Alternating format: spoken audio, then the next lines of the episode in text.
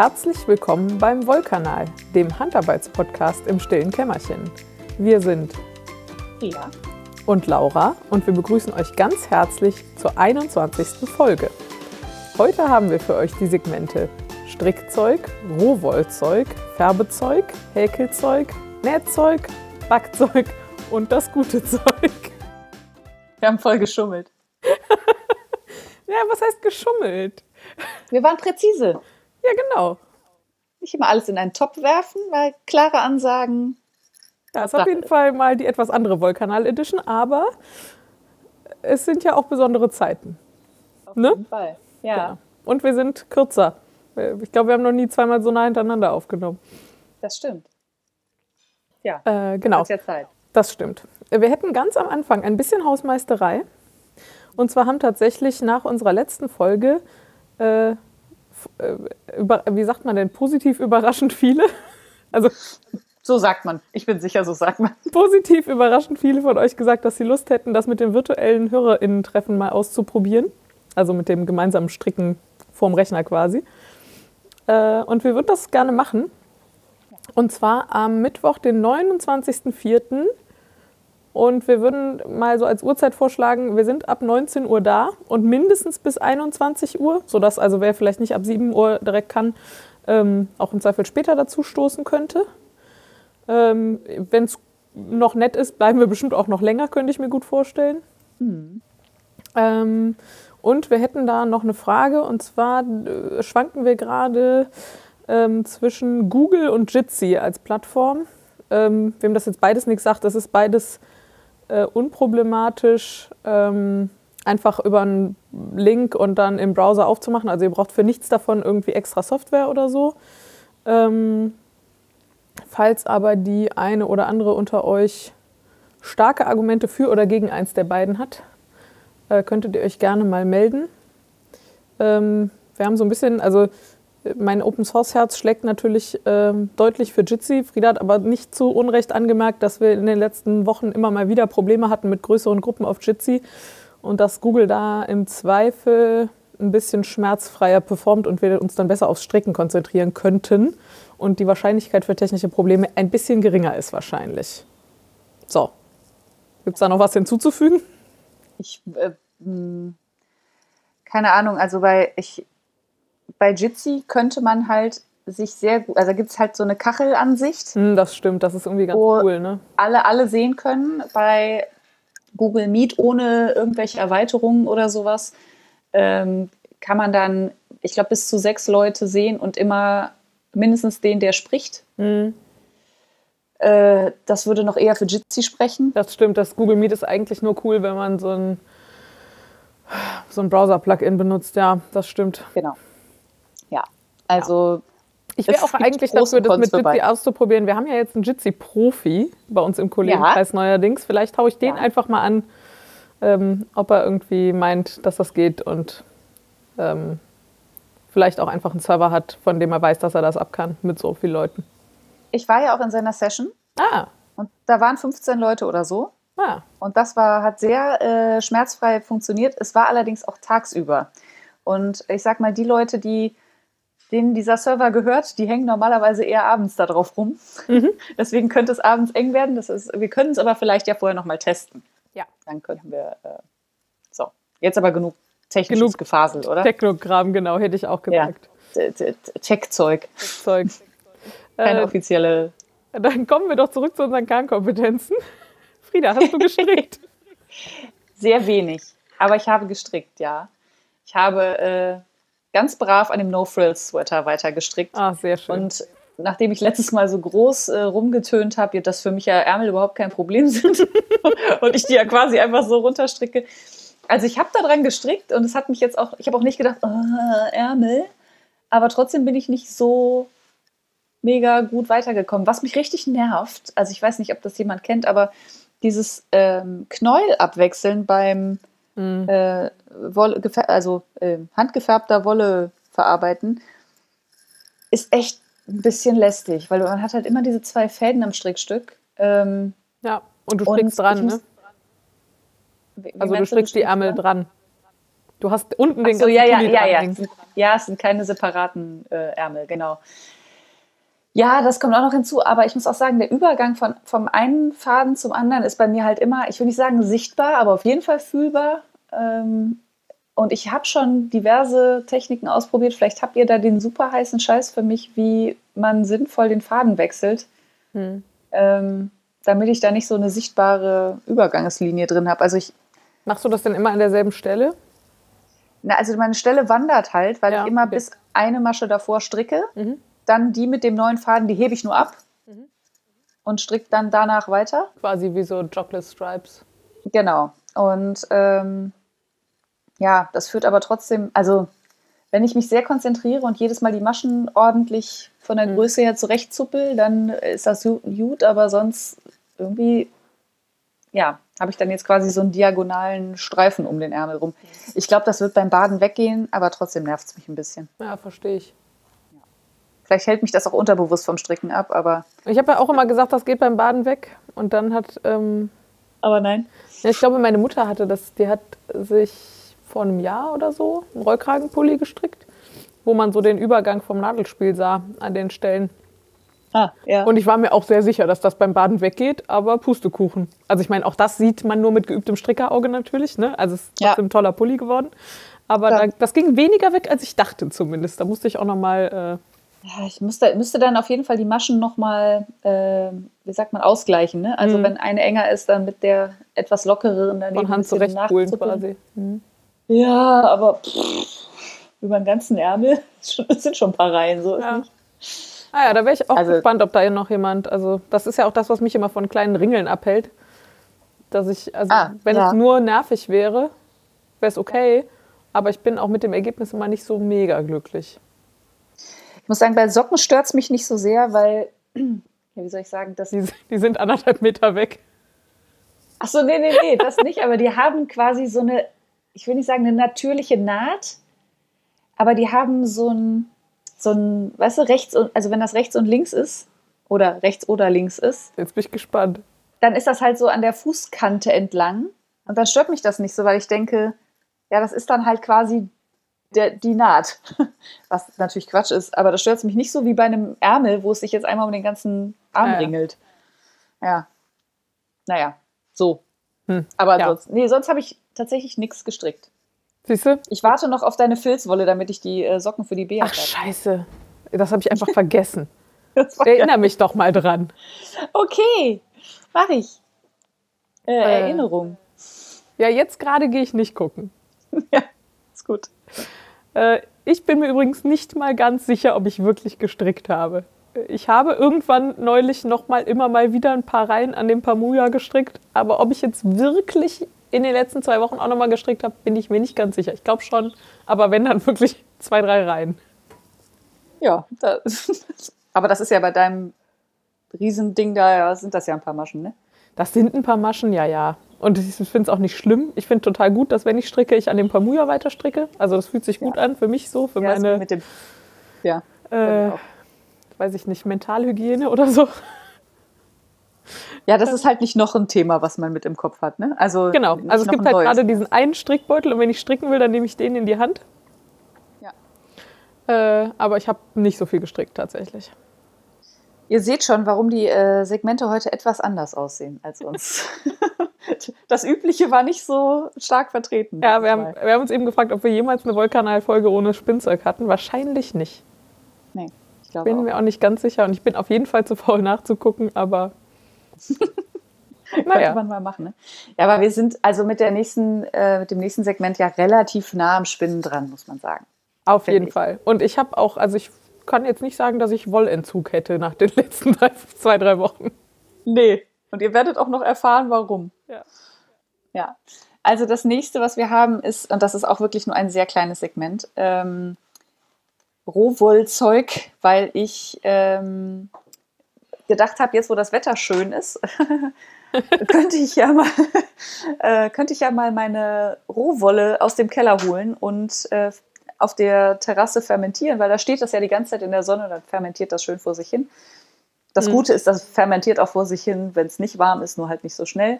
Ähm, das war das, was du letztes Jahr schon mal gemacht hast, und zwar im Schrebergarten deiner Ganz quasi genau. Schwiegermutter, weil da Ja. stört es niemanden. Und jetzt machst du Genau. das quasi einen Meter vor eurem Wohnzimmer.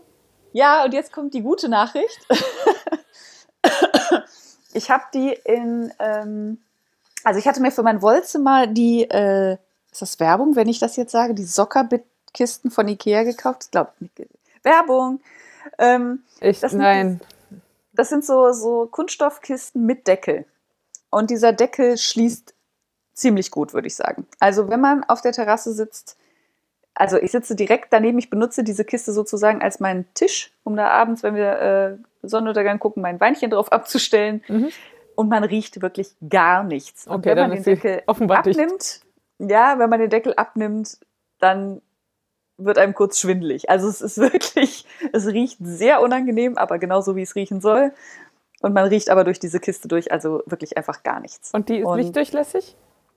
Die ist halt, also die ist nicht transparent, Mhm. Aber sie ist weiß. Also sie ist nicht komplett, Ah, okay. also sie ist nicht schwarz oder sie, obwohl es gibt's die, es gibt glaube ich auch welche in schwarz. Ja. Aber die, die ich habe, war halt nur mal weiß und habe gedacht, das reicht. Ähm, und ich weiß gar nicht genau, inwiefern Licht ein Problem ist. Sauerstoff ist auf jeden Fall ein Problem. Den sollte man so weit wie möglich ausschließen. Dann, also dann fermentiert es halt schneller, ne? Also nicht gar nicht sonst, aber ja, und da habe ich, äh, ehrlich gesagt, ich keine Ahnung, was ich da reingeschmissen habe. Ein schwarzes Vlies mit sehr viel Stroh. Und ich bin mir nicht sicher, entweder ist es die andere Hälfte von dem Tauschvlies von Mallorca, damit wäre es dann Zwartbles, oder es ist das äh, Lammvlies vom pommerschen Landschaft, aber dafür ist es eigentlich zu klein. Also eigentlich müsste es die Hälfte vom Tauschvlies sein. Und das war wirklich richtig, richtig, äh, wie soll man sagen, da lohnt sich das Fermentieren. ähm, und das Gute ist, dass das, ähm, ach so, nee, ich habe vorher auch noch, fällt mir gerade ein, ich habe auch noch, ähm, wie heißt das? Dein Lieblingsschaf? Bäh, bäh. Äh, Walliser Schwarznasenwolle äh, Wolle hatte ich auch noch 200 Gramm, die habe ich gewaschen. Und die habe ich da jetzt mit reingeschmissen, weil die auch noch so verklebt war in den Spitzen. Und da habe ich gedacht, da fermentiert sich jetzt einfach beides zusammen durch. Und die eine ist weiß, die andere ist schwarz. Die kriegst du wohl Kann ich gut auseinander. auseinanderhalten. Ja. Ja, genau. Und äh, kleiner Fun Fact, als ich die ähm, Walliser Schwarznase gewaschen habe, war das Wasser, Wasser einfach wirklich unfassbar dreckig. Ja. Und dann habe ich mal in unsere äh, Hausnachbarn-WhatsApp-Gruppe habe ich mich mal getraut, reinzuposten, ob irgendjemand vielleicht eventuell Verwendung für äh, 1A Biodünger, aka äh, Schafkacke in Wasser aufgelöst hat. Und habe gedacht, ich bin eh schon der Freak im Haus mit meinen komischen Mhm. Hobbys, da kann ich das auch nochmal schreiben. Und es gab tatsächlich, also dass sich die zwei nicht drum geprügelt haben, war eigentlich alles. Ah. Es gab tatsächlich zwei Rückmeldungen, die, äh, weiß nicht, Tomaten oder sonst irgendwas, was man eben essen kann, äh, gerade anpflanzen und äh, sehr glücklich waren über Biodünger. Und Mhm. ich habe gesagt, immer wenn ich jetzt was wasche, werde ich mich melden. Und die kriegen auf jeden Fall auch die super Stinkebrühe. Und denen werde ich nochmal erzählen, dass es noch besser ist für die Pflanzen. Damit ich die Stinkebrühe loswerde. ja, ich mache die in verschließbare Container, das geht schon. Aber ja. Äh, ja, das war es eigentlich dann auch schon von mir, vom Rohwollzeug. Ähm, äh, und das, du hast eben gesagt, da war viel Stroh drin. Ja, das macht, also da, dagegen hilft das nicht. Äh, okay, gut. Ich Und war gegen gerade Fett auch nicht übrigens. Nee, nee, das ist nur gegen dieses, keine Ahnung, manchmal wäscht man ja äh, die Wolle und dann sind die Spitzen immer noch verklebt. Mhm. Und da ist immer noch irgendwie braunes, schwarzes äh, Klebezeug. Ich habe nicht viel Erfahrung, aber ich weiß, wovon du redest. Ja. Und das geht damit halt super weg. Und ähm, wenn man die fermentiert und sie danach wäscht, dann kann man sie halt immer noch entfetten und man kann dann immer noch das Stroh rauspulen. Ja. Ähm, aber wenn man sie erst entfettet und das Stroh rauspult, kann man sie danach nicht mehr fermentieren, weil das Fermentieren passiert halt mit dem Schafschweiß und dem Schaf irgendwas, also alles, was da so in so einem Mumpf. Schaf mit Lanolin, genau. Schafmumpf, genau, und der fermentiert dann fröhlich vor sich hin. Und das Gute ist, wenn man es einmal fermentiert hat, also man soll das ja so eine Woche drin lassen, ich lasse das jetzt mal zwei oder drei drin, ähm, je nach Wetter, dann kann man halt in der Brühe äh, total super ganz schnell dann die anderen auch direkt mit reinpacken und sauber machen. Die brauchen dann nur zwei, drei Tage. Und wie lang ist jetzt das erste? Das ist jetzt, ich glaube, so anderthalb Wochen drin. Und es, wie gesagt, es stinkt wie die Hölle und ich lasse es aber noch drin, bis es noch mal ein bisschen Sonne abbekommen hat, jetzt die nächsten Tage. Okay. Weil letzte Woche war ein bisschen kalt und ich weiß nicht genau, wie, äh, Ja, das wird diese Woche wohl besser. genau. Also ich würde sagen, am Wochenende hole ich die mal da raus. Mhm. Ja. Okay. Ekligere Sachen hätte ich nicht im Angebot. ja, so reicht ja auch vielleicht. Eklig genug. Das nächste äh, Segment gehört, glaube ich, dir mit Färbezeug. Äh, ja, das mag so sein. Ähm, ich hatte beim letzten Mal schon erzählt, dass ich mir Wolle bestellt habe für eine Nachfolge-Häkeldecke. Mhm. Ähm, und zwar habe ich 1,6 Kilo Drops Charisma bestellt. Das klingt schon, also jedes Mal, wenn ich es wieder sage, klingt es weiterhin absurd. Ja, ja. 32 Knäuel a 50 Gramm, das ist leider einfach ja. so. Mhm. Ähm, genau, mit sowas wie 200 Meter auf 100 Gramm ungefähr. Ähm, und zwar hatte ich die in zwei, also in einem ganz hellgrau und in einem, ich würde sagen mittelgrau, es läuft aber immer noch unter hellgrau, also in zwei hellgrautönen bestellt quasi. Ähm, da hatten wir, glaube ich, beim letzten Mal auch schon mal kurz drüber gesprochen. Genau, dass ich jetzt quasi jeden Farbton auf beiden Graus gefärbt habe. Ähm, und wenn ich mir das jetzt Ergebnis so angucke, das ist jetzt sehr subtil geworden. Also der, der Unterschied zwischen den Grautönen hätte größer sein können. Oder Ach, ich mir sparen können. Ja, also man sieht es schon. Ich glaube, ich kann dir bei jedem Pärchen jetzt sagen, welches welches ist. Aber ja. äh, ich kann überhaupt nicht abschätzen, ob man das nachher in der Decke überhaupt sieht. Mhm. So.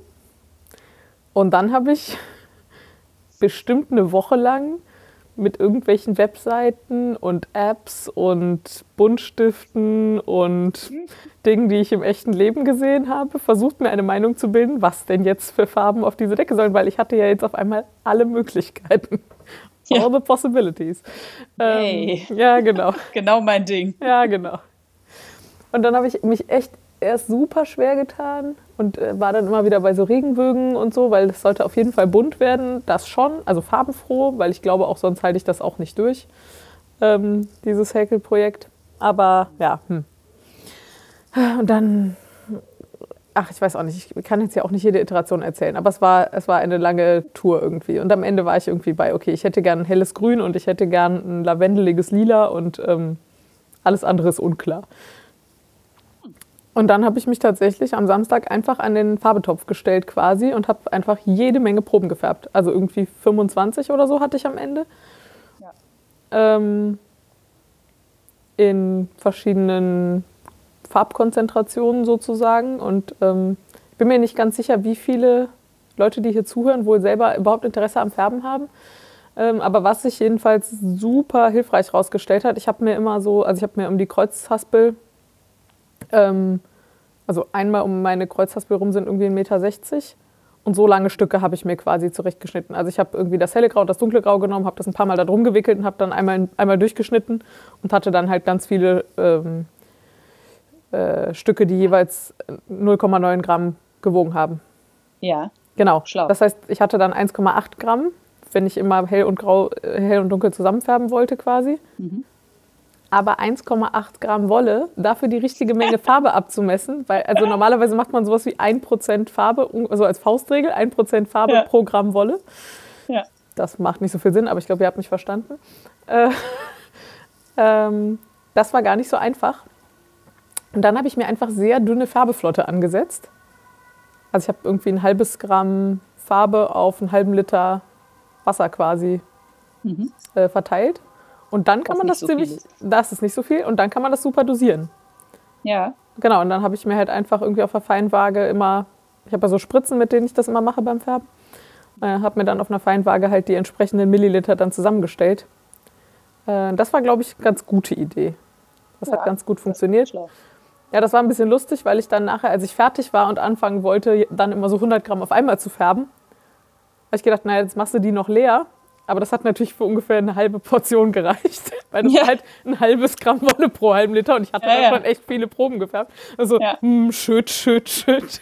Oh. ja, ja, aber äh, ja, das war jedenfalls ganz cool. Ähm, ich weiß auch nicht mehr, wo ich das her hatte, ob das mal irgendwie bei der Shanti gefallen war oder ich habe auch irgendwann mal auf Craftsy mir so Färbekurse gegeben. Die waren auch alle ziemlich gut, die ich mir da angeguckt habe. Jedenfalls ähm, das hat ganz gut funktioniert. Und dann habe ich so, wie gesagt, 25 Proben, 1,8 Gramm Wolle irgendwie gefärbt und habe mit hellgrün und lila angefangen und habe dann so ein bisschen Mal ein bisschen weniger Farbe, ein bisschen mehr Farbe, ein bisschen mehr ins Blau, ein bisschen mehr ins Hier. Und dann habe ich, ich hab so eine Farbbibliothek mir irgendwann mal gefärbt, die, mit der ich auch höchst unzufrieden bin, aber sie war unfassbar viel Arbeit und mal eben so macht man die halt nicht neu. Ja, und dann habe ich irgendwie noch so ein bisschen ins Magenta und so ein bisschen ins Ocker gegriffen.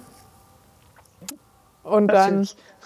Was so da ist. Ne, ich hatte halt, also ich in dieser Farbebibliothek sind irgendwie, keine Ahnung, 40 Farbsträngelchen und ich habe die einfach alle daneben gehalten.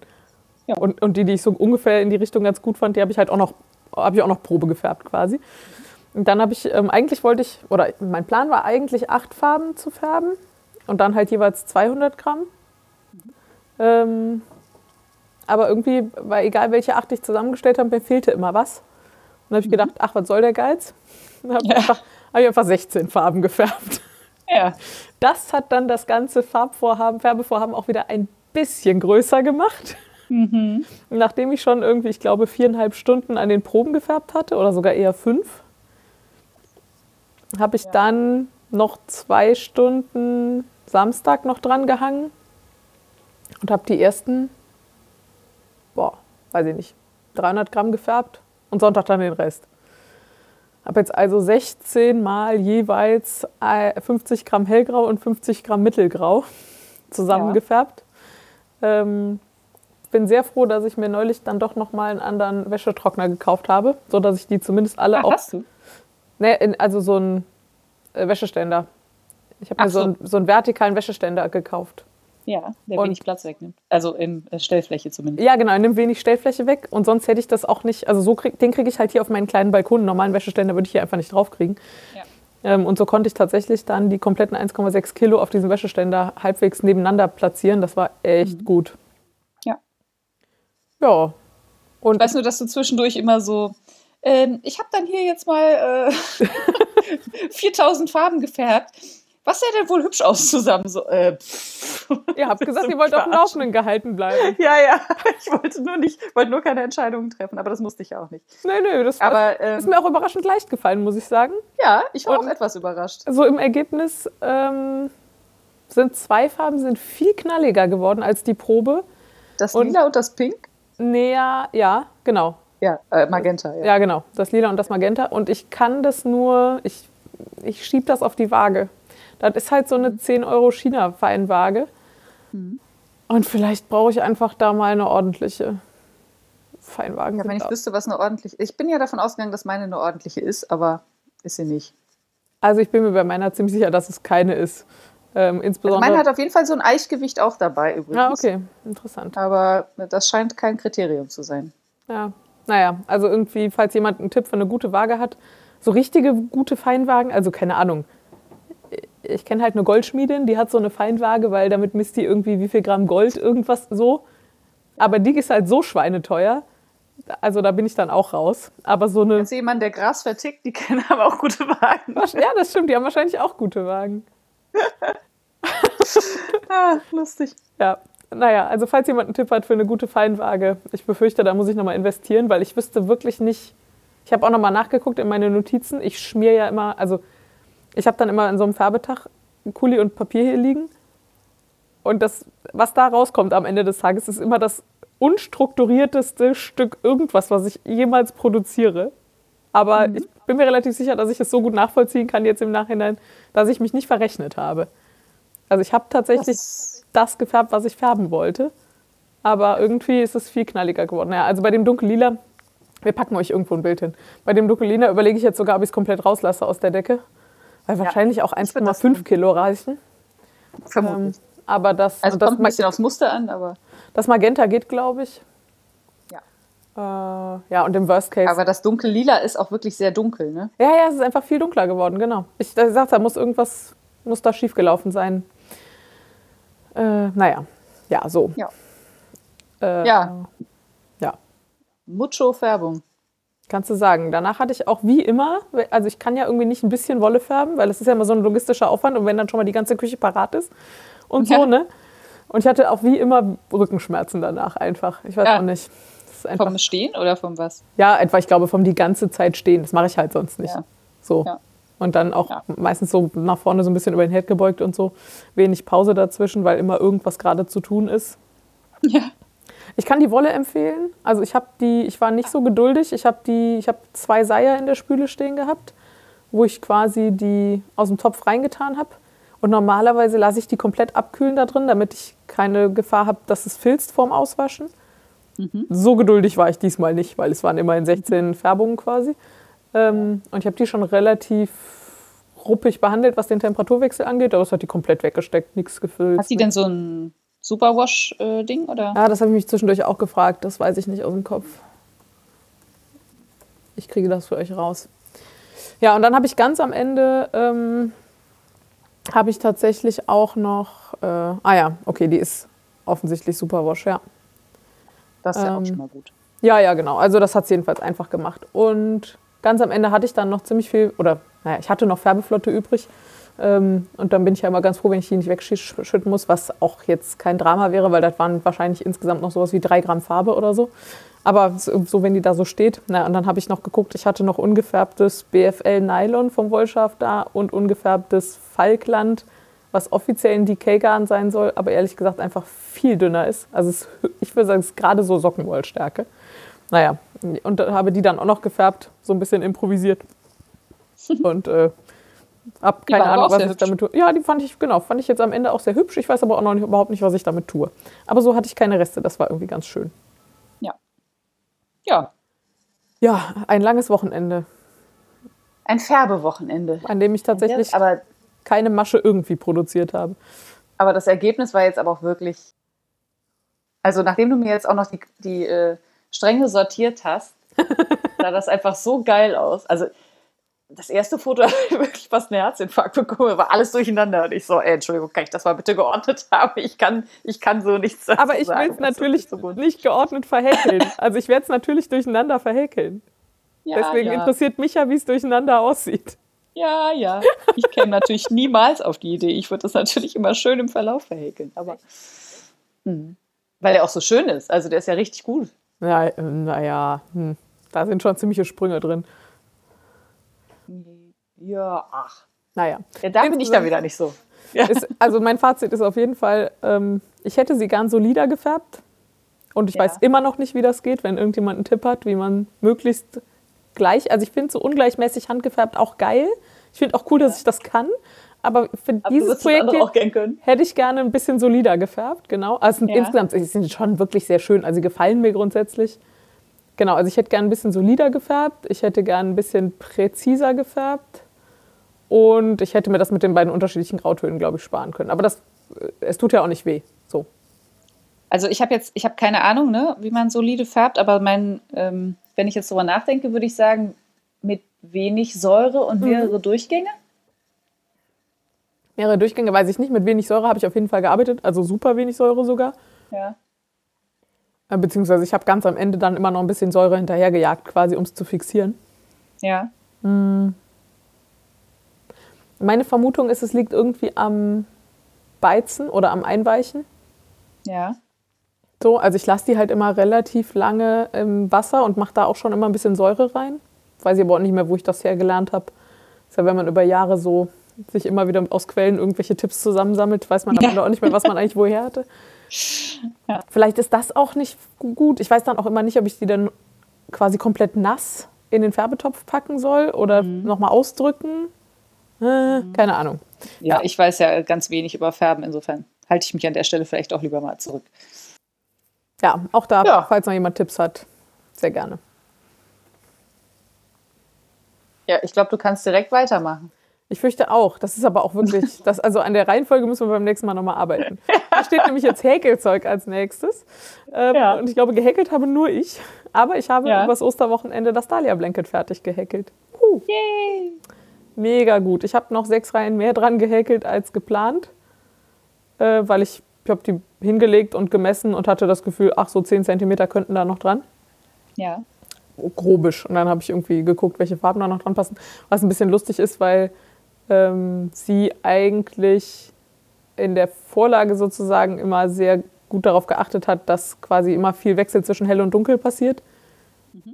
Da habe ich jetzt nicht so drauf geachtet. Das sieht man auch, wenn man es weiß, aber pff, so waren ja auch nur sechs Reihen Ende. Dich nicht stört. Ja, ja, genau. Ja. Ähm, Ja, und dann habe ich äh, sechs Reihen drumherum gehäkelt. Das war äh, auch nochmal spannend. Aber alles fertig. Wie hat das denn funktioniert? Weil du hast ja gesagt, du weißt noch nicht so genau, wie du, wie gut du, also wie ordentlich du das hinkriegst, da in die Randmaschen reinzuhäkeln. Das war völlig unproblematisch, weil tatsächlich beim Aufnehmen der Randmaschen an den Seiten immer, also da wurde nicht irgendwie in die Randmaschen eingestochen, sondern quasi immer zwischen, in den, also zwischen die Randmasche und die erste Masche. Ja. Also da sind ja so natürliche Löcher Loch, beim Häkeln und genau einfach in das Loch. Und das hat es ja unproblematisch gemacht. Die sind an manchen Stellen trotzdem größer als an anderen, diese Löcher. Ist mir nicht so ganz klar, aber ich finde es insgesamt vom Bild her nicht schlimm.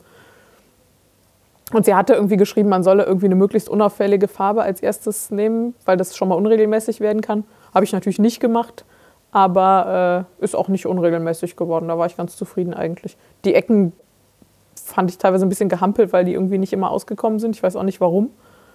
Aber ja, nee, völlig in Ordnung. Also ich habe die ja auch auf dem Foto gesehen. Ich habe sie jetzt noch nicht ausgebreitet gesehen. Sie war halt zusammengelegt auf dem Foto, Mhm. aber sie sieht wirklich super aus. Das ist echt gut geworden. Wie viel Wolle hast du denn jetzt übrig? Hast du überhaupt Wolle übrig?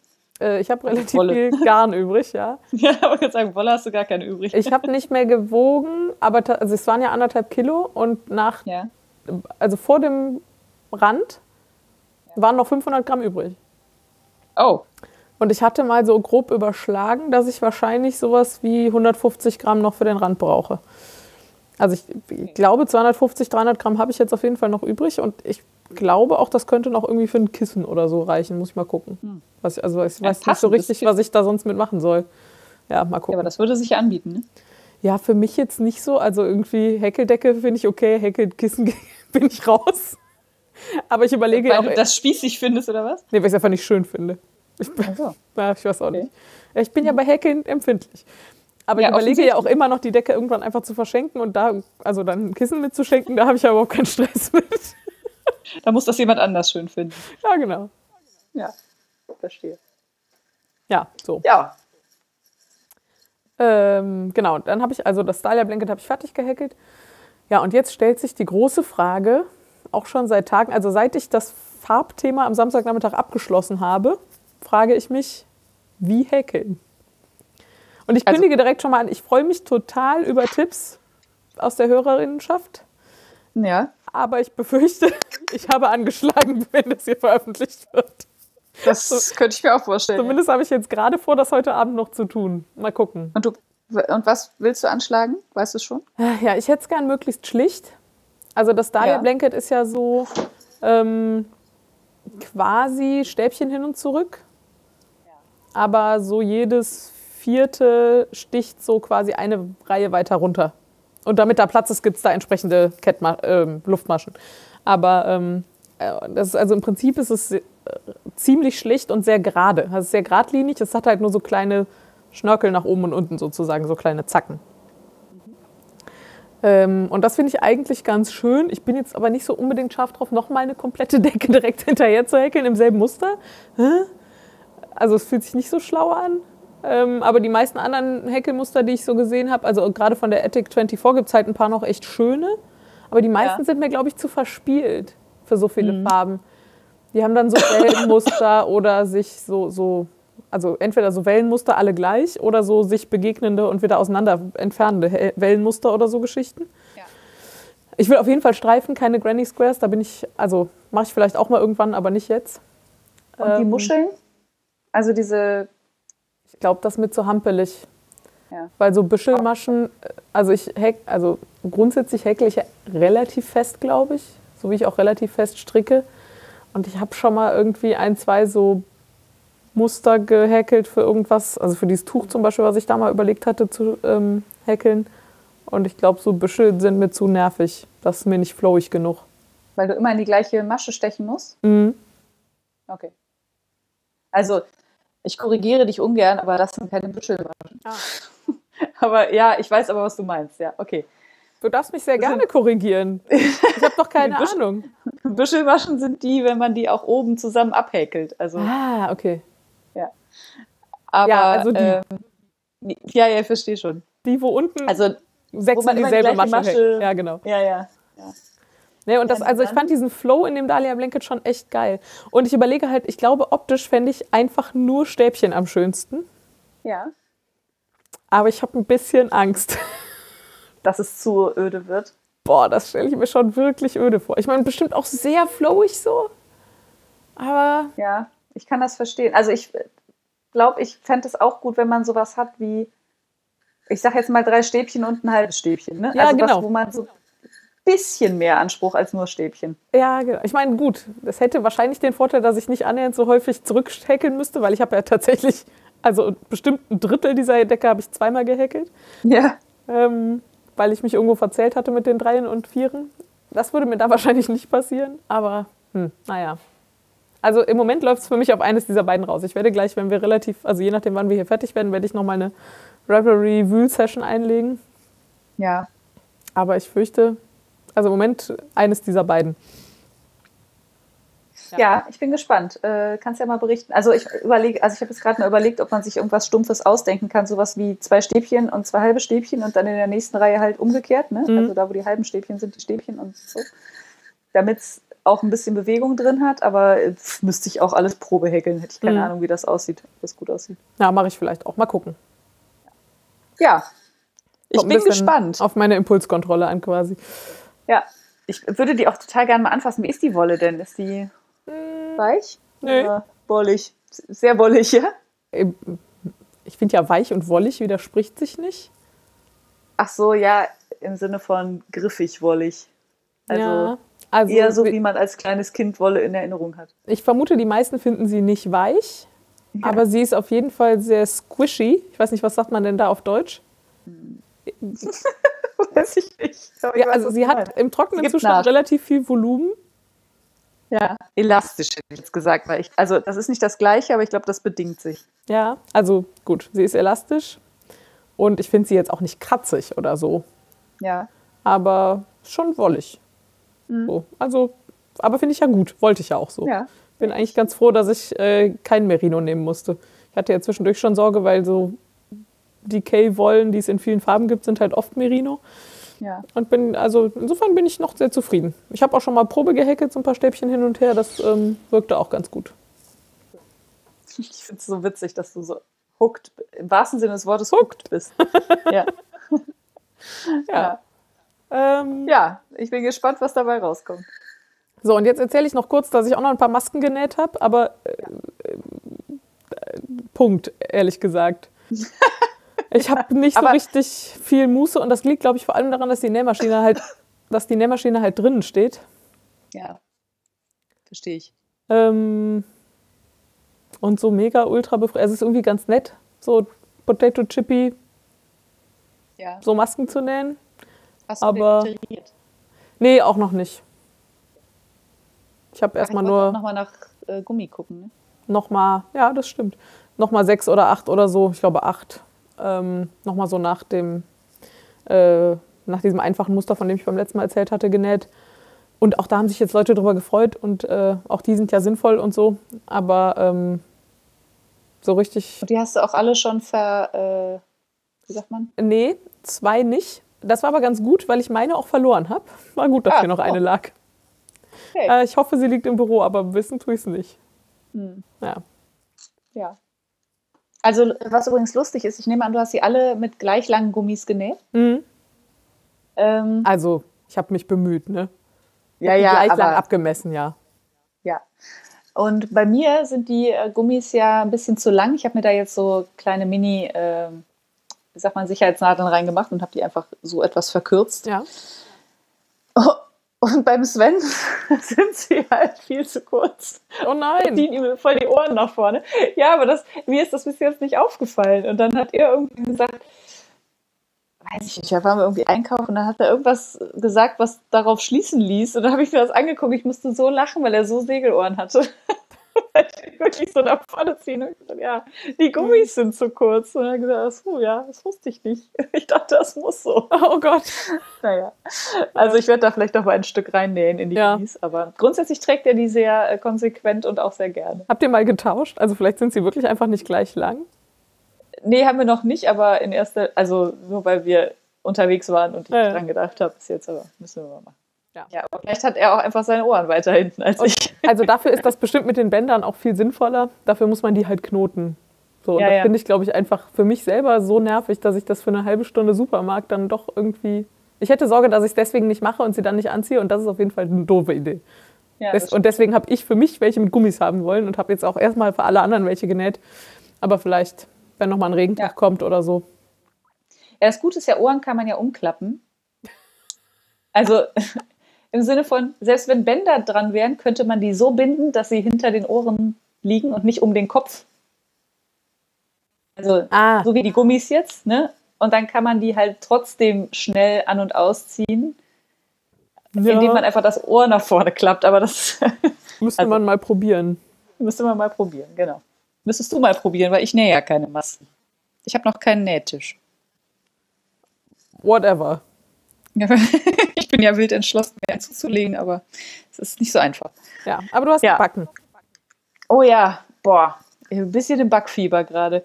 Also, also es tut mir ja wirklich sehr leid, dass es diese Woche oder diese, diese Folge nicht so faserlastig ist wie sonst immer, aber dafür ist es sehr mehllastig, das kann ich schon mal sagen. Ähm, angefangen habe ich, habe ich das nicht letztes Mal schon erzählt mit den Brötchen? Da bin ich mir nicht sicher. Also mir hast du das schon mehrfach erzählt, aber ja, ob auch im Wollkanal weiß ich gerade nicht. Letztes Mal schon Brötchen erzählt habe.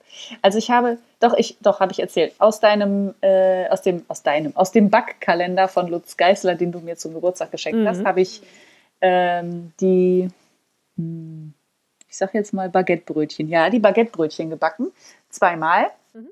Beim ersten Mal sind die auch äh, ganz okay geworden. Und beim zweiten Mal wollte ich eigentlich wieder auf meine äh, Backerfahrung hören und mich nicht so sklavisch ans Rezept halten wie beim ersten Mal und habe das aber aus irgendeinem Grund nicht gemacht.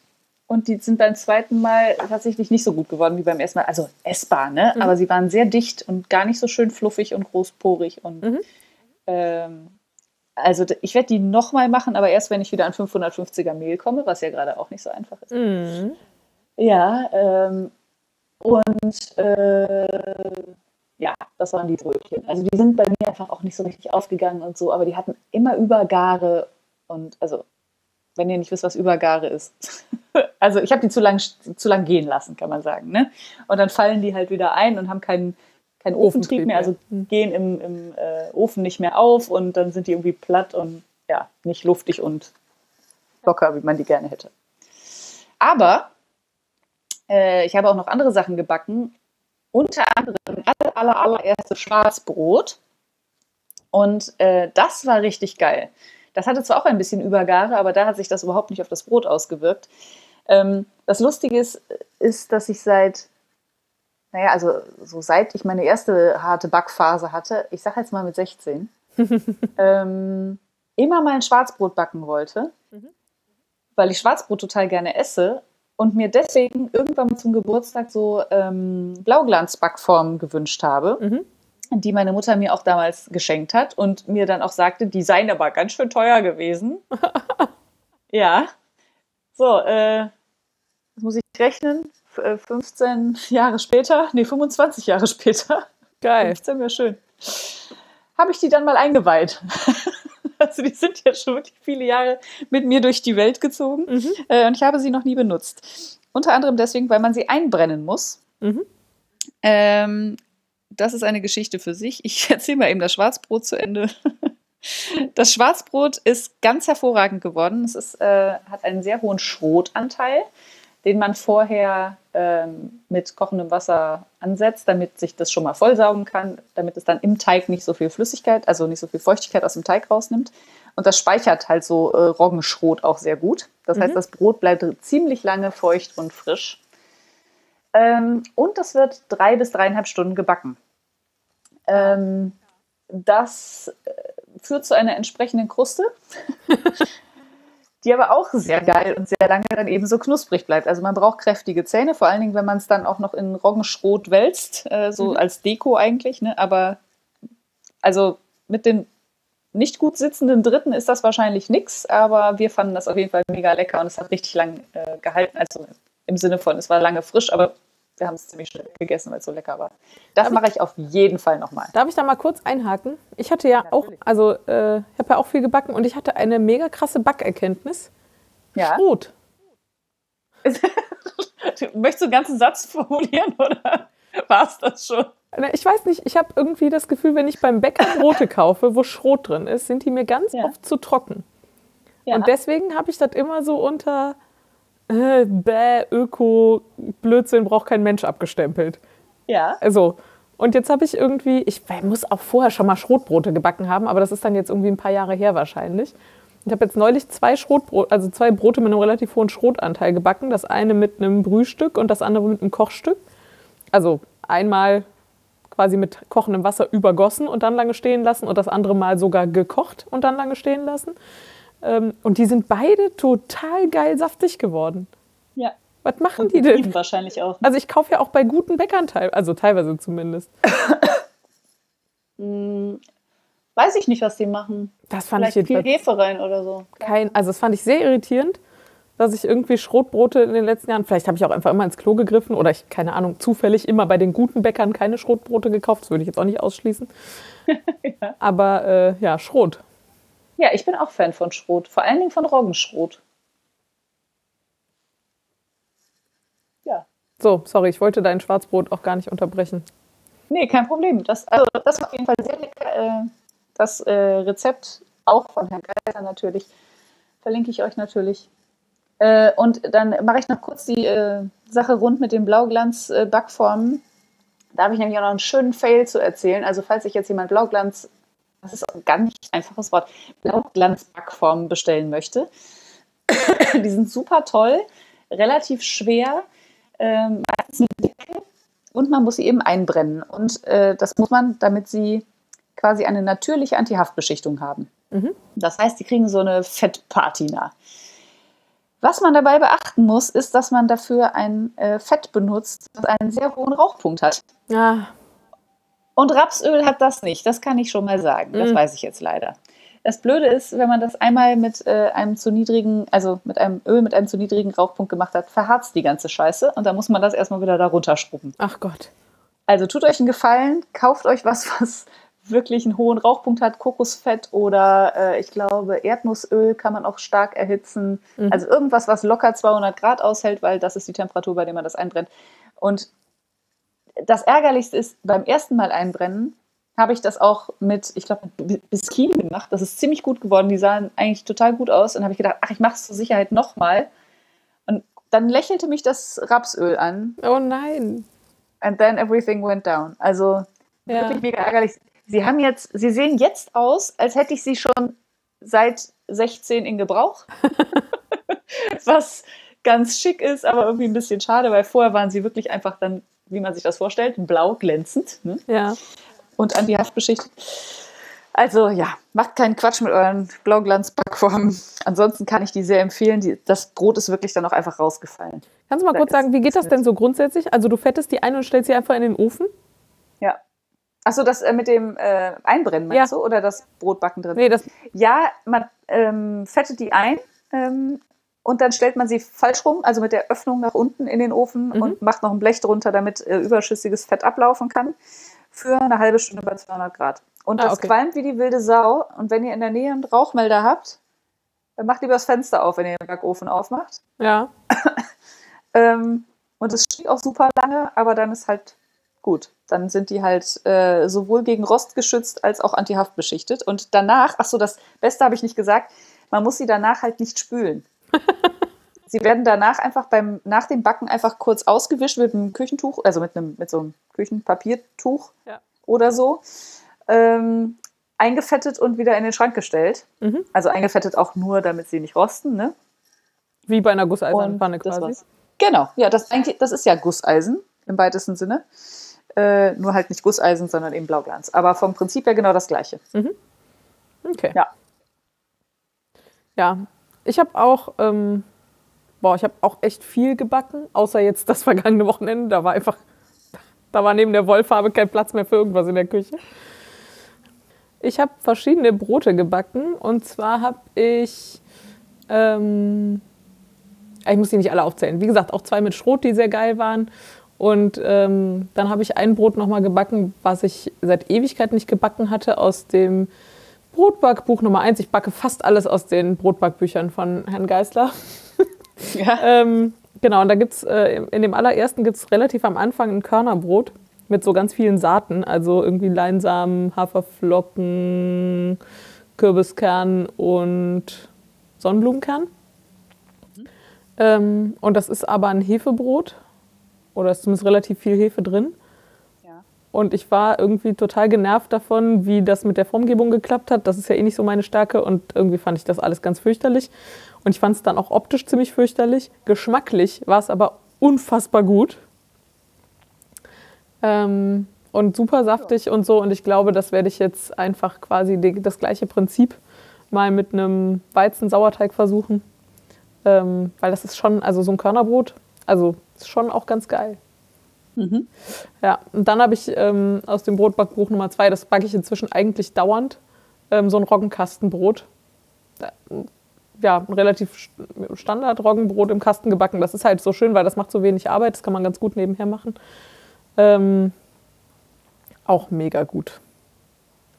Ich muss ja sagen, ähm, bis auf die, ja, die Brötchen weiß ich gar nicht, aber es, ähm, ich hatte irgendwie das mit dem Brotbacken aufwendiger in Erinnerung.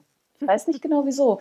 Also ich, ich glaube, dass er, äh, er macht ja relativ häufig so eine einstufige Führung von dem mhm. Sauerteig, also ähm, nur einmal füttern quasi und dann stehen lassen.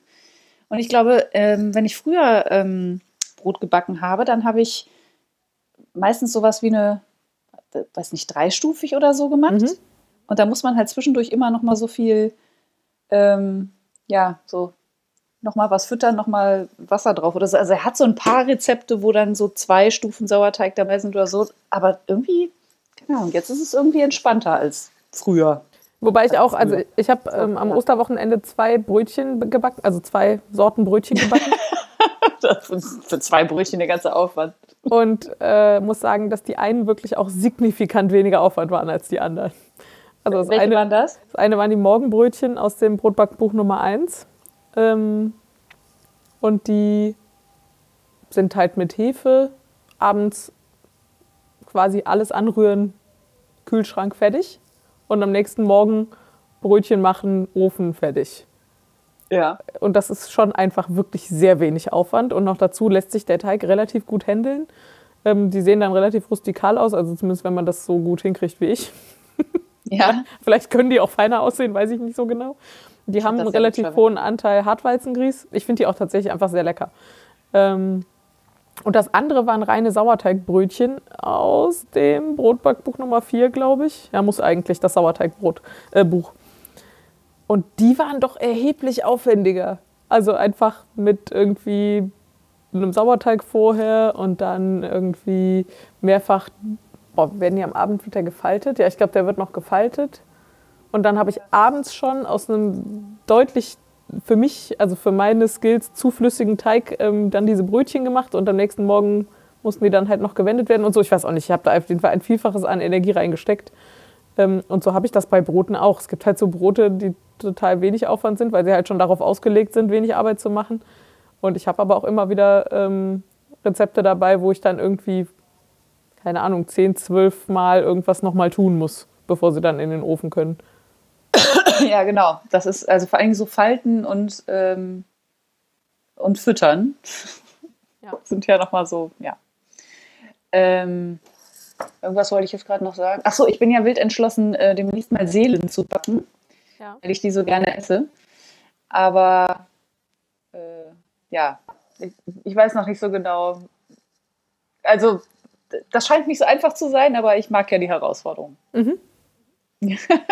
aber glaube, auch dafür fehlt mir erstmal Mehl. Ich glaube, der Trick ist das richtige Mehl und nasse Hände. Ich habe ja, auch noch nie gemacht, aber das ist das, was ich schon gelernt habe. Ich finde ja das schön, an, also an Seelen ist ja schön, dass die ja immer ziemlich zerrupft aussehen. Also die, ich habe noch nie eine ordentliche Seele gesehen. Mhm. Oh, schöner Satz, den merke ich mir. Ähm, auch nicht als Brot. Mhm. und ähm, deswegen habe ich dann also nicht so viel Angst, dass die dann hinterher scheiße aussehen. Hauptsache, sie schmecken gut.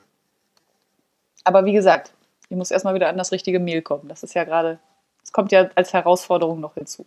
Bei mir ist ja gerade eher so, dass ich gucke, was ich noch habe und danach die Rezepte aussuche Ja. und nicht umgekehrt. Definitiv. Ähm, ja, ich habe noch zwei Sachen gebacken. Das eine würde ich, äh, nee, also beides finde ich erwähnenswert, aber das eine war sehr lustig, weil ähm, ich habe den äh, Pizza, mein Freund liebt Pizza, ist aber seit Anfang des Jahres äh, vegan.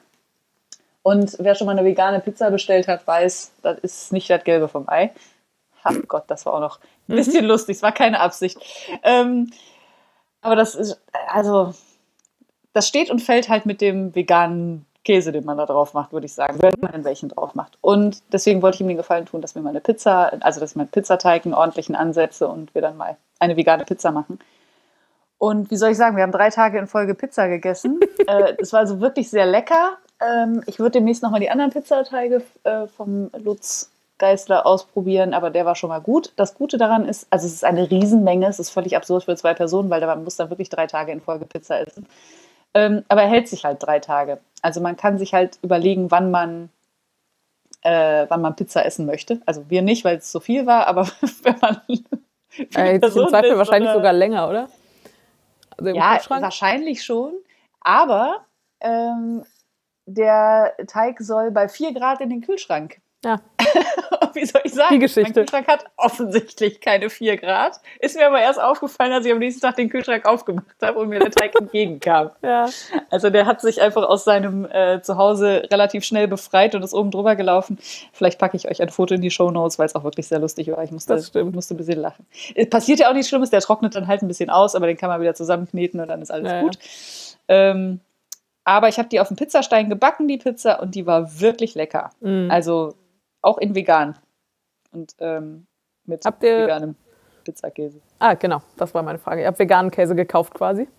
Ja, wir haben veganen Käse gekauft. Das war der erste geriebene, den wir ausprobiert haben. Und der war, also wenn man ihn unter die Zutaten macht, war der ganz okay und man darf nicht zu viel nehmen. Okay. Weil die werden halt relativ, ja, wie soll ich sagen, die sind so ein bisschen, naja, ein bisschen schmierig. Also, schwer zu erklären. Mhm. Also, sie schmecken sehr käsig, oder die- dieser jetzt schmeckte sehr käsig, muss ich sagen. Und auch wirklich gut, aber zu viel davon, dann wird es einfach irgendwie schwierig. Mhm. Also, schwer zu erklären. Ja, das machen wir aber auf jeden Fall nochmal. Also, es war gut genug. Und dann habe ich äh, noch ein Brot gebacken und das war, glaube ich, bis jetzt der Favorit. Und das war auch wieder, da habe ich einfach mal wieder auf mich gehört äh, und auf das, was ich übers Backen weiß, gehört und habe mich nicht an die Anleitung gehalten, sondern das so gemacht, wie ich das für richtig gehalten habe. Und das war das Dinkelbrot mit Haferkochstück. Ja, du hast ja gerade schon erklärt, was ein Kochstück ist. Ja. Ähm, und in diesem Brot wird halt, äh, also normalerweise würde man bei äh, einem Dinkelbrot ein Mehlkochstück machen. Also da wird ein gewisser Anteil des Dinkels e- eben mit Wasser aufgekocht und Mhm. dann quellen und auskühlen gelassen, damit das ein bisschen äh, Feuchtigkeit speichert. In diesem Fall wird das halt mit äh, Haferflocken gemacht. Ähm, und ich habe hab den Text dazu nicht gelesen, sondern nur das Rezept. Und im Text steht, dass man, wenn man einen triebstarken Sauerteig hat, dass man dann keine Hefe benutzen muss. Das habe ich aber nicht gelesen und habe deswegen einfach auch noch Hefe zum Sauerteig dazu gemacht. Und wie soll ich sagen, das Ding ist auf dem Pizzastein auf jeden Fall aufgegangen wie Schmitz Katze. Ah, ja. Schöne runde Dinkelkugel. Also sieht eigentlich eher aus wie ein Weißbrot und schmeckt auch ähnlich. Super schöne rösche Kruste. Ähm, schön luftig. Also so, was man so in Olivenöl mit ein bisschen Salz dippen möchte. Haben wir dann auch gemacht. Ja. Davon haben wir gestern Abend die erste Hälfte gegessen und ich glaube, es ist jetzt noch ein bisschen da, aber nicht mehr viel. Das war ein relativ großes Brot, muss man sagen. ja Nee, kann ich gut. empfehlen. Das war sehr, sehr lecker auch, ja. Würde ich auch nochmal machen. Aber auch hier mangelt es gerade an Mehl. Äh, ja. Ja. Ja, Gut. kleine Backfolge heute. Naja. Wenn ihr übrigens Fragen habt, ne? Fragt nicht uns. nee, Quatsch. Ihr fragt uns ruhig. Also, wenn wir irgendwie hier äh, komische, mit komischen Fachbegriffen um uns werfen und ihr euch totlangweilt, dann sagt einfach Bescheid. Ja, genau. Ähm, ja. Dann sind wir mit dem Backen auch durch, oder? Ähm, ich glaube schon. Ich habe noch ein bisschen kulinarisches, aber erst im nächsten Segment. Oh, ich auch. Dann lass uns doch direkt zum nächsten Segment gehen, zum guten Zeug. Das lass uns tun. Okay, Ich dann habe mach mal. äh, neulich, ich hab, boah, das habe ich vor 100 Jahren bestimmt schon mal gemacht, selber Hummus gemacht. Aber ich, auf jeden Fall hatte ich das jetzt so lange nicht gemacht, dass ich nicht mehr wusste, wie es geht. Ähm, und war dann neulich hier in einem türkischen Supermarkt und habe äh, Kichererbsen gekauft und Petersilie und ähm, Tahini oder Tahin oder Tahina. Es ist offensichtlich nicht so ganz eindeutig, wie das Zeug heißt. Ähm, Tahine gibt's auch noch. Ah, schön. Jedenfalls ähm, Sesampaste habe ich gekauft. Und habe äh, also erstmal Hummus gemacht und das war schon total geil. Und da ist mir wieder aufgefallen, dass das gar nicht so viel Arbeit ist, wie man irgendwie denkt. Und es ist so lecker und das ist auch ja ähm, relativ gesund und also unter den veganen Aufstrichen und so auch durchaus eine der ähm, vertretbareren, was so Kalorien und so einen ganzen Kram angeht. Äh, genau, also äh, Tipp Nummer eins, worauf ich aber eigentlich hinaus will, ich hatte dann dieses Glas Sesampaste hier im Kühlschrank stehen und habe das Gefühl seitdem einfach an alles dran gemacht und festgestellt, es wird alles nur besser. Das stimmt. Du machst es auf Bowls, oder? Gibst zu. Auch, aber auch so auf Ja. Salat. Und zwar, ich habe es erst ins Dressing getan, aber das finde ich gar nicht mal so gut. Ja. Ich finde es besser, so über den Salat und darüber dann das Dressing. Ah ja. Was irgendwie dann Ja. klebt, dann klebt es mehr an den Zutaten und das ist wirklich geil. Und das ist halt, das ist tatsächlich relativ, also ich meine, das ist schon sehr fettig, das Zeug. Aber ich mache dann Ja, auf so einen. Teller Salat irgendwie 10 Gramm oder so, also einen relativ vollen Teelöffel. Und das reicht halt auch. Also ich mache das so, ja ich man will, das ist, sprenkel äh, das, da ist auch so dünn drüber. Und es ist einfach der Hammer. Und das ist die, ähm, das ist auch sowas, wovon man nicht zu viel nehmen darf, weil es dann schmierig wird. Ja, das finde ich nicht so schlimm, Okay. aber es reicht halt auch wenig. ja, ja, genau. Das ist einfach sehr äh, geschmacks- und äh, auch konsistenzintensiv. Ja, genau. Und ich finde auch tatsächlich, also wenn man das mal relativ pur isst, das hat so ein bisschen was von dunkler Schokolade, was so dieses, dieses, diese Trockenheit angeht. Also man Ja, ist zwar ja, total genau, das fettig, meine ich. aber es hinterlässt so eine Trockenheit, wie so, wie so ein Ja. sehr trockener Rotwein oder eine sehr äh, hochprozentige Schokolade. Und Ja, das finde ja, ich ehrlich genau. gesagt ziemlich geil. Achso, und Ah ja. Also mein absoluter Favorite. Also jetzt wird es ein bisschen. Also, was ich sehr gerne esse, ist Brot mit Erdnussbutter und da drauf Nutella. Ja. Und Mir sowas schon gedacht. Tahini und da drauf Nutella ist auch ziemlich gut. Ja, habe ich mir schon gedacht. Aber wahrscheinlich muss man dazwischen noch eine kleine Schicht mehr Salz machen. Möglich. Das habe ich noch nicht probiert. Und ähm, Nutella ist irgendein Schokoaufstrich eurer Wahl natürlich. Also Natürlich. Äh, in meinem Fall im Moment ein sehr Nutella-ähnlicher Bio-Aufstrich, den ich, über dessen Existenz ich mich gerade jeden Tag freue. Ah ja. Den kannst du mir bei Gelegenheit mal erzählen. Äh, Das ist der, den wir im Büro immer zum Frühstück haben. Boah, ja, der ist so arschteuer. Ja, aber ich esse davon so wenig, dass ich, also sorry, das ist echt, Ja, also, ich esse davon auch wenig, aber der Mann ah, ist das Leben mit dem großen Löffel. Ihr müsst zwei Klassen Nutella einführen. Ja, aber ohne Scheiß. Äh, ja, falls das irgendwer interessiert, ich weiß gerade nicht, wie der aus dem Kopf wie der heißt. Nocciolata oder Nocciolata. irgendwie. In so einem Ja. achteckigen Glas und den gibt es in sehr großen Halblitergläsern, aber den gibt es auch in kleinen Gläsern. Das Und stimmt. also ich dosiere mir den relativ, also so einfach, weil ich da sowieso nicht so viel von essen kann und dann Ja, wenn man schon Tahini drunter schmiert, dann braucht man obendrauf ja nicht mehr so viel Nutella. ja, und auch sonst vielleicht nicht. Das ist auf jeden Fall eine spannende Kombination. Bei mir ist ja immer so, ich kaufe mir immer einmal so ein Glas, weil ich das für irgendein Rezept brauche und dann steht das, weiß nicht, vier Jahre in meinem Kühlschrank und Ja. irgendwann wird's, äh, kippt's um, aber es dauert sehr lange, bis es Ich wollte sagen, das ist wirklich sehr lange haltbar. Und ich hatte auch eigentlich damit gerechnet, dass genau das passiert. Und jetzt ist dieses Glas schon leer und ich muss die Oh. Tage mal ein neues kaufen. Ja, Ja, das äh, kostet ja auch nicht viel, ne? Türkische Supermärkte kann ich übrigens nur empfehlen, zumindest die, die ich Ja. hier so fußläufig habe, sind alle, also zum einen haben die größtenteils noch Mehl ähm, Und Hefe. und Hefe und äh, Klopapier. Und die Menschen, sowohl die Angestellten sind total nett, als auch die Leute, die da einkaufen, sind irgendwie viel entspannter und es ist alles sehr viel weniger gestresst und Leute halten auch sinnvoll Abstand, wie in allen anderen Läden und so. Ja. Es, äh, also ich versuche gerade möglichst viel da einzukaufen, weil ich das echt finde das auch irgendwie Ich mag ganz das gut. auch. so Und kleine Ich lokale Läden. Ja. Ich habe vor der Tür direkt eine, eine große Supermarktkette und direkt daneben einen kleinen türkischen Gemüsehändler und ich weiß auch, wo ich einkaufen gehe. Ja, also Schon meine, aus Unterstützungsgründen. Auch. man kriegt da halt nicht alles, aber das, was ich da kriege, kaufe ich halt da, ja. Ja. Und dadurch Dafür muss ich nur noch ich so alle zwei Wochen in so einen Rewe oder sowas. Ja, genau. Äh, da bekomme ich auf jeden Fall eine ganze Latte an Gewürzen, die ich zum Beispiel im Rewe nicht bekomme. Boah, und übrigens in sinnvollen Mengen. ja, das Wo auch. wir, wo wir gerade schon mal dabei sind, ja. Ja. Ich, also ich weiß nicht, es passiert mir trotzdem immer noch, dass ich manchmal in so einem normalen Supermarkt für irgendwie, weiß ich nicht, 20 Gramm Gewürze 3 Euro ausgeben muss. Und Mhm. dann stehe ich wieder im türkischen Supermarkt und denke mir, das kann doch nicht wahr sein. Ja. Ja. Was es übrigens auch da gibt, ist äh, Lavendelblüten Ja, ja, im sowas. Glas. Ja, Dann kann man sich das abends schön in sein Teechen tun und dann kann man hervorragend schlafen. zum Beispiel. Zum Beispiel. Oder wa- wahlweise in ein Antimottensäckchen. Äh, ja. Du hast auch noch was Kulinarisches, oder? Oh ja, genau. Und ich bin schon wieder bei Twitter über ein gutes Rezept gestolpert. Ich weiß nicht, wieso mir das immer passiert, weil eigentlich, also keine Ahnung, Twitter ist jetzt nicht der Ort, wo ich nach Rezepten suche. Ich Aber weiß nicht, ob ich jemals schon mal ein gutes Rezept auf Twitter gefunden habe. Aber ich habe Also das ist jetzt schon mein zweites. Ja. Nee, ich auch nicht. Ich habe auch nicht gesucht. Das war in meiner, in meiner Timeline. Also keine Ahnung. Du folgst einfach den Feed. richtigen Leuten. Vielleicht. O- Oder die Leute, denen ich folge, folgen den richtigen Leuten. Oder so. So Ja, ja. funktioniert dieses Twitter ja, glaube ich. Äh, und zwar ein Datteldip. Ihr kennt das wahrscheinlich alle schon, weil die, ich glaube, das ist so ein Thermomix-Rezept. Äh, und sowas spricht sich ja häufig äh, sehr schnell rum. Aber ähm, geht auch ohne Thermomix.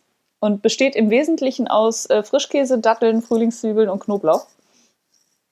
Äh, aber wie gesagt, da mein Freund ja seit Anfang des Jahres vegan ist, habe ich das einfach mal veganisiert und habe dafür den Aufstrich von Oatly genommen. Äh, der ist so ein, das ist so ein Frischkäseverschnitt tatsächlich äh, gemacht aus Hafer, wie alles, fast alles bei Oatly. Nee, alles bei Oatly macht Sinn, ne, vom Namen. Vom Namen her. Hm. Vom Namen her. Und dann kommen da halt so klein gehackte Datteln rein und ein bisschen äh, Frühlingszwiebelringe dünn geschnitten und ein bisschen gehackter Knoblauch und Salz. Und es ist das Glück. Und er, er war total skeptisch und hat gesagt, er konnte sich nicht vorstellen, dass es schmeckt und hat es dann gestern Abend auf dem frischen Brot inhaliert quasi. Ja, also War Knoblauch und Datteln. Aber andererseits, ja. Ich, Ich- bin ja oft Fan also- von herzhaft und süß, also insofern werde ich dem auf jeden Fall eine Chance geben. Ich könnte mir vorstellen, dass dir, gerade dir das sehr, sehr gut schmeckt. Ja, kann ich mir auch vorstellen. Ist wirklich lecker. Ich packe euch das Rezept auch mit in die Shownotes. Ich habe auch bis auf Frischkäse, habe ich das alles da. Also insofern gibt es vielleicht die Tage mal ein Paket Frischkäse. Oder Oatly, wenn es mir über den Weg läuft. Oder Oatly. Gibt's beim Rewe. Alles klar. so, ich habe noch einen, äh, und zwar äh, Tulpen. Endlich wieder Tulpen. Ja, ja, jetzt schon seit ein paar Wochen oder so, aber ich habe jetzt tatsächlich, bin jetzt seit fünf Wochen zu Hause und habe immer dafür gesorgt, dass irgendwie ein paar Tulpen hier rumstehen. Normalerweise so vom Supermarkt oder so, wo ich halt eh war. Also ich bin nicht extra irgendwo hingegangen. Ähm, aber wenn ich irgendwie zum Beispiel am Markt vorbeigekommen bin und es da gerade nicht total überfüllt war, dann auch schon mal da vom Markt stand. Und das alleine ist schon so mega gut, weil ich, also mir tun ja Farben so gut. Und äh, so frische Blumen sind echt nochmal was anderes. Und dann hatte ich letzte Woche auch noch die Gelegenheit, dass ich ähm, an so einem Tulpenfeld vorbeigekommen bin, wo die quasi vom Feld runter verkaufen. Also sie haben so einen Stand da und ähm, weiß ich nicht, sind da immer mit so drei, vier Leuten, eine Person am Stand und die anderen sind so auf dem Feld unterwegs und ernten quasi. Das heißt also, die sind dann, weiß ich nicht, eine Stunde alt oder so, wenn die die da verkaufen. Ja, Und äh, habe da zwei große Sträuße mitge mitgenommen und habe da auch jetzt tatsächlich eine Woche dran Spaß gehabt. Und habe die dann auch zwischendurch immer wieder aussortiert und nochmal kürzer geschnitten und so. Und dadurch haben die jetzt echt lange gehalten und es ist so gut. Das ist ja das Geile an Tulpen, dass die einfach weiter wachsen in der Vase und man die einfach unten immer wieder abschneiden kann. Ja, die, also irgendwann verblühen sie ja trotzdem, aber ja, klar. Ja. Äh, genau. Aber selbst so diese Supermarkt-Tulpen, die natürlich irgendwie nicht so richtig doll sind im Vergleich. Äh, aber selbst die fand ich jetzt immer, ich habe immer an meinem Homeoffice-Tisch hier, ich habe so einen Campingtisch hier stehen, weil ich eigentlich keinen Schreibtisch besitze. Ähm, und habe da neben dem Laptop immer einen Strauß Tulpen stehen gehabt und das war eine sehr gute Maßnahme. Ja, ich habe irgendwie, ich warte auf meinen nächsten, meine nächste Blumenlieferung, aber ich schleiche auch immer schon um die Tulpen rum. Vielleicht kaufe ich mir einfach zwei. Mach das. Also, ne? Ja, ja. Einen, einen großen und einen für den Schreibtisch. Ja, Tulpen. Dann habe ich auch noch einen. Habe ich mir gedacht. Ich dachte, dann schließen wir mit was Wolligem. Ja, vielleicht. Das werden wir sehen. Ähm, ich bin jetzt wieder im Zuge des Einräumens meines Wollzimmers. Oh, das war ein sehr ganz schön viel Genitiv. Ähm, über die Mottenwolle gestolpert, wenn du dich erinnerst. Ja. Also die, die du mir mal angeekelt vor die Tür gestellt hast quasi. ähm, und habe mich jetzt nochmal damit beschäftigt, was ich denn damit machen könnte und bin dabei rausgekommen, dass das bestimmt verwebt total gut aussieht. Und dann ist mir eingefallen, dass ja, also wenn nicht jetzt ein guter Zeitpunkt ist, um äh, weben zu lernen, wann dann? Ja. Und dass ich äh, tatsächlich kann man beim äh, Wollschaf. Wollscha Wollschaf sich auch Webrahmen äh, ausleihen. Ja. Und das werde ich jetzt tun. Genau. Ah, sehr schön. Und damit ich das nicht tue und wenn er dann da ist, da stehe wie der Ochs vom Berg, Ja. habe ich mir gedacht, fragst du doch mal die Wolltante deines Vertrauens, nicht dich, sondern die andere Wolltante meines Vertrauens, nämlich die Shanti. Geil. Die hat, die hat bestimmt auch was mit Weben und du hattest das ja auch schon Mm. erwähnt. Hat sie. Und die hat äh, nicht nur was mit Weben, sondern die hat eine ganz wunderbare Reihe für Anfänger, äh, Teil 1 bis 8, glaube ich, wo wirklich von, äh, wie man Garnlänge berechnet, über wie so ein Webrahmen aufgebaut ist, über Kette scheren, über Weben, über alles Mögliche abketten. Nee, wie sagt man ab? Wie heißt das denn beim Weben? Ja. Ver, ver, nee, versäubern heißt das auch nicht, ne? Keine Ahnung. Also, ihr wisst, was ich meine. Am Schluss zumachen quasi. Abketten würde ja sogar eigentlich mehr Sinn machen als beim Stricken, ehrlich gesagt. Das stimmt, ja, tatsächlich. Ja, auf jeden Fall habe ich mir äh, die Videoserie äh, gebinged und Ja. Ähm, Sehr gut. ja, das war ziemlich cool. Und jetzt muss ich mich nur entscheiden, ob ich mir einen 60er oder einen 80er Webrahmen irgendwie geliehen bestelle. Äh, ist alles nur eine Platzfrage, wenn, aber du hast ja schon gesagt, kann man falten, an die Wand hängen, alles. Ja, wenn man einen zum Falten nimmt, kann man den falten, ja. Das klingt ziemlich logisch, ja. Ich, f- ich finde ja den 8, ich habe ja einen 80er und ich finde das schon geil. Also, weil man kriegt halt, Ja. also den blauen Schal, den ich habe aus Wollmeise Lace zum Beispiel, Ja, der hat gute 60. ja. Und man kriegt halt, also man kriegt so nominell 80 da drauf, aber so richtig halt irgendwie auch nicht. Ja. Ähm, und ich bin schon ganz zufrieden. So. Also ich bin froh, dass ich keinen schmaleren genommen habe.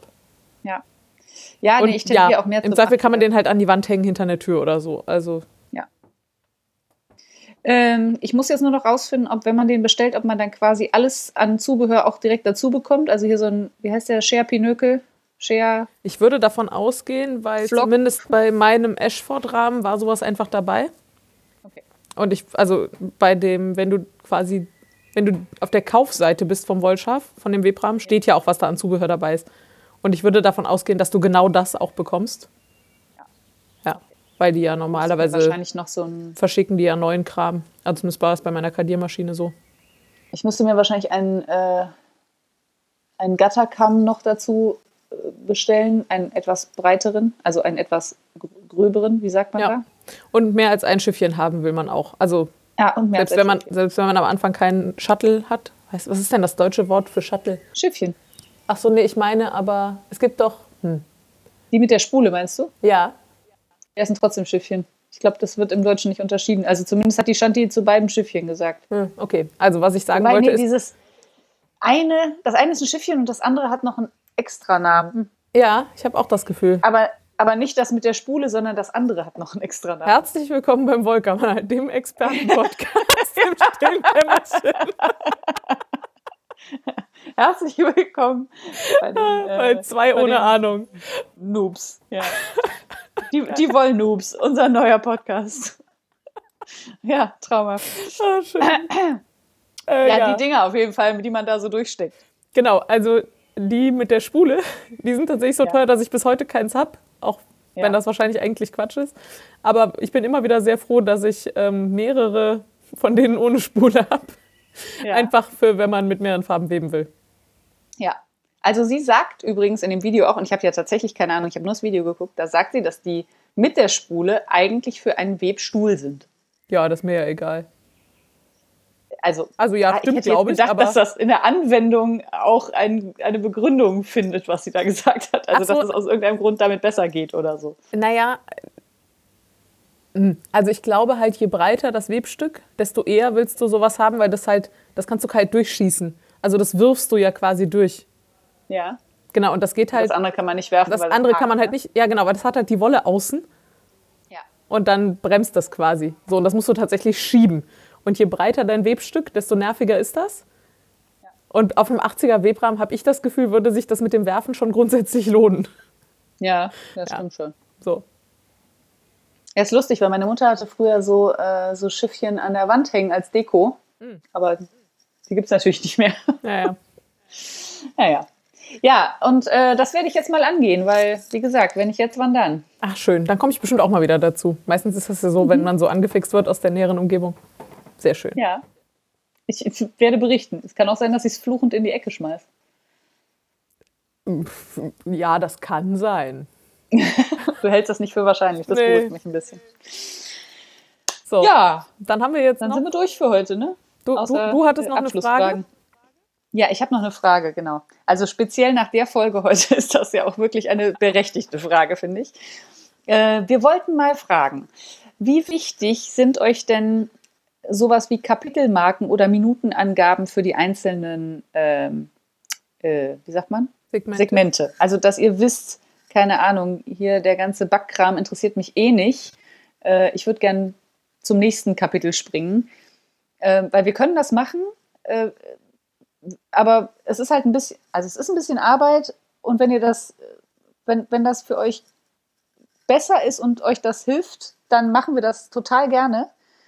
Aber wenn das eh keiner braucht, also Genau. keiner braucht, dann sparen wir uns die Arbeit einfach, wenn ihr Ja. versteht, wie wir das meinen. Und wenn ihr, Ja. genau, wenn ihr Präferenzen habt, also die eine Variante wären Kapitelmarken, da habe ich mich tatsächlich noch nie mit auseinandergesetzt. Das kann so schwer nicht sein. Es gibt eine Menge Podcasts, die das machen. Dann könnte quasi in eurem Podcatcher ihr einfach auf nächstes Kapitel klicken ähm, und so die, ähm, wie sagt man denn, Poormans Ausgabe davon ähm, wäre quasi, dass wir euch zumindest in die Shownotes schreiben, welches Segment bei welcher Minute anfängt oder bei welcher Zeitmarke. Ähm, Genau, wahrscheinlich tun die sich nicht so mega viel dann später in der Arbeit. Aber das eine wäre gerade einfacher zum Anfang als das andere. Machen würden wir beides, aber nur wenn es auch irgendwer haben will, glaube ich. Das war so. Ja. Ja, also sagt uns doch mal was dazu. Und die Frieda Irgendwo. Hat voll schlau darauf hingewiesen, dass wir die Frage nicht in der Hausmeisterei stellen. Da wollte ich sie nämlich eigentlich hintun. In der Hoffnung, dass ihr euch jetzt, wo der Podcast fast zu Ende ist, gleich noch daran erinnert, dass ihr uns vielleicht antworten wollt auf diese Frage. Ich bin sehr gespannt. Ja, das Ich fand das cool. ziemlich schlau. Ich wünsche mir das von meinen Podcasts, die ich so höre, jetzt auch, dass die mir Interaktionsmöglichkeiten am Ende anbieten. Genau, alles nochmal, was man in der Folge, so als Erinnerung, was, was man so angesprochen hat, wo man nochmal eine Frage hatte. Ja, Also genau. falls ihr für die Laura auch noch ein äh, Häkeldeckenmuster ja, habt oder eine Feinwaage. oder eine Feinwaage und irgendwas war noch, ich hab's vergessen, dann äh, sag doch mal Bescheid. Ja, Und einen alles Tipp klar. wolltest du noch für irgendwas haben. Äh, wie man solide färbt. Wie man solide färbt, guck mal. Da haben wir doch alle Fragen des Podcasts nochmal noch mal eingesammelt. Fantastisch. Also, Dann äh, bleibt mir jetzt nur noch euch zu sagen, wo ihr uns so findet und wo ihr uns Feedback geben könnt und ähm, all diese Dinge. unsere Fragen beantworten könnt. unsere Fragen beantworten und so.